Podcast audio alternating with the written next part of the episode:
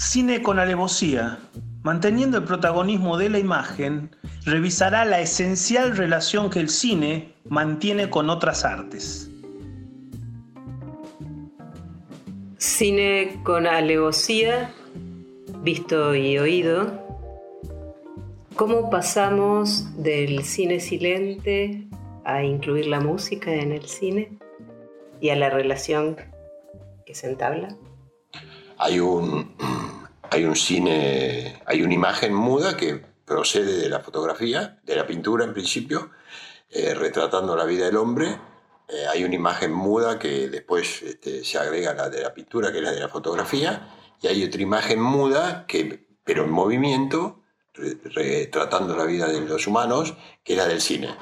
Hay un momento clave y, de cambio profundo en el cine, que es 1929, cuando a 30 años de, de haber nacido el cine de, los Lumière, se incorpora la música. En realidad se incorpora la música en la cinta en la cual va la imagen, porque ya música pegada a las películas había con pianistas que tocaban mientras, es decir, hay películas mudas a las cuales René Clair les ha puesto música. Sí. El perro andaluz tiene música y era muda la película, pero una música agregada, no música integrada. Usted me está hablando del cantor de jazz. El cantor de jazz 1929 que la primera película donde alguien dice algo y se es escuchado. ¿sí? Bien. En El perro andaluz, por ejemplo, no habla nadie. No Hay sonido de música, pero no habla nadie. Icónica música. Eh, a partir de ahí se recompone y se reformula la eh, reproducción de la vida humana en, en una pantalla cinematográfica, a partir de que se incorpora el sonido. ¿Esto qué le otorga? Le otorga más verosimilitud, le otorga más parecido a la vida real y le resta una cantidad de cosas que tienen que ver con la imaginación y que tienen y cambia. El cine pasa de ser muy gestual a ser más hablado. No le agrega solamente el sonido, le agrega la voz. Ahora pasemos a la música. La música ocupa un papel, es una de las patas sobre las que se sostiene el cine. El cine tiene cuatro patas. Una es la literatura, porque toda película requiere de un guion otra es la música, otra es la pintura, sobre la cual se apoya fundamentalmente el cine, la otra es la fotografía, y en, esas cosas el cine se va apoyando. Pero a la gente, la gente recuerda las películas que ha visto por la, música que esas películas le transmitían. La gente tiende mucho más a recordar la música de una película que la película en sí. Bueno, yo estoy recordando ahora una película Amada Inmortal. ¿La recuerda usted? Sí. Del año 1994. Ajá. ¿La recuerda? No, no, me estoy haciendo cuenta que casi 200 años después de que eh, el señor Ludwig este, compusiera la música que ilustra la película y que hace que la película se haga, ¿no? Eh, digamos, buena película, La Amada Inmortal. Una película que está apoyada sobre la música de Beethoven y que narra algún aspecto de la vida de Beethoven, eh, hay que ser muy malo para hacerla mala. Este, es difícil recrear la, vida de un genio, pero aquí se hace de manera acertada, sobre todo en la pasión, que es un tema que... Narra la pasión. Ah, narra la pasión. Mm. Sí, sí, más, más que la vida narra la pasión, es cierto.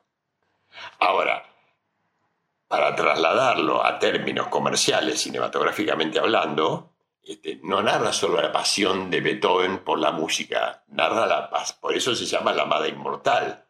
Hay un amor, un amor humano tocable, sentible, gozable. Por eso la película vende como la amada inmortal. ¿De quién estaba enamorado Beethoven? Eso se pregunta la gente. La gente no se pregunta por qué compuso la heroica. ¿Y por qué la descompuso también? Porque la descompuso, bueno, pero eso tiene que ver con la vida de, la vida de Beethoven, que aunque no se habla de esto mucho, es un tipo, un compositor profundamente, no, no me gusta decir la palabra comprometido, pero sí voy a usar otra que es profundamente ligado a la realidad de los tiempos que le tocó vivir. Casi todas sus sinfonías, sus grandes sinfonías, tienen que ver con momentos históricos. Por eso él en un momento dado se alinea a ciertos preceptos de la Revolución Francesa y por eso se alinea con Napoleón y después Napoleón le produce un desengaño, cuando rompe con aquella democracia y se constituye en un emperador. también ahí eh, Beethoven crea una sinfonía. Entonces es un músico profundamente comprometido con lo que le toca vivir, transmitiéndolo de la mejor manera que se pudo haber, hecho nunca. Eh, ahora vamos a hablar un poquito de la película, ¿sí? sí, y si usted habla de compromiso, el personaje de Beethoven lo, lo hace otro actor que yo diría muy comprometido, que es Gary Oldman. Sí, es cierto. Inolvidable la actuación. Eh, yo quisiera eh, acá poner un punto y decir que por usted le quiere poner un paño frío a mi pasión. No, no, no, no, no, por favor, al contrario, yo pasaría, le pasaría la plancha a sus pasiones. Pero como hacía mi abuela con los paños calientes cuando yo era chico y estaba enfermo. Pero hay que ponerle un punto a la brillantez de la interpretación de Gary Oldman en esto. Digo porque la interpretación de Gary Oldman por lo general es brillante. Y, es un poco sobreactuada. Un poco de su brillantez viene ahí. Él salta por encima de sus compañeros de actuación.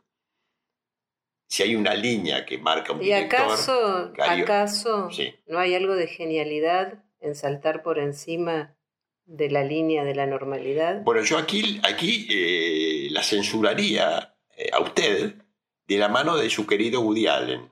Cuando Woody Allen dice yo, yo no soy un genio. Genio es Beethoven, dice Woody Allen. Da Vinci. Bueno, yo diría acá, o Da Vinci. Bueno, genio Da Vinci o genio Beethoven. Bueno, me voy al rincón con Woody, vamos a conversar un poquito.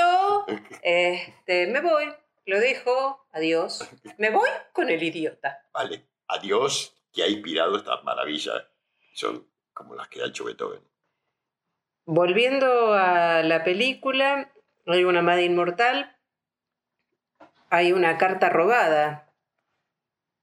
Hay una carta robada que genera todo el malentendido. Sí. O sea, si, si esa carta hubiese llegado a destino a tiempo, no se hubiese desencadenado la tragedia que se desencadenó. Seguramente.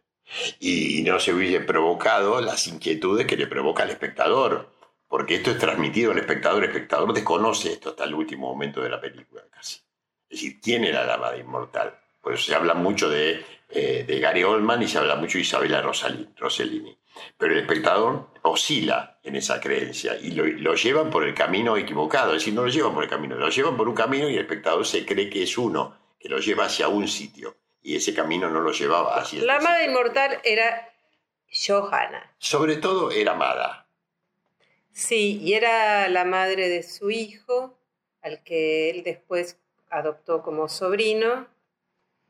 Y ahí viene la tragedia griega. La tragedia griega, claro, por el hermanito y la mujer del hermanito, etcétera, etcétera, etcétera. Pero bueno, como digamos, eh, hasta en Beethoven se puede decir en burradas este, costumbristas, como decir todo término familia, ¿no?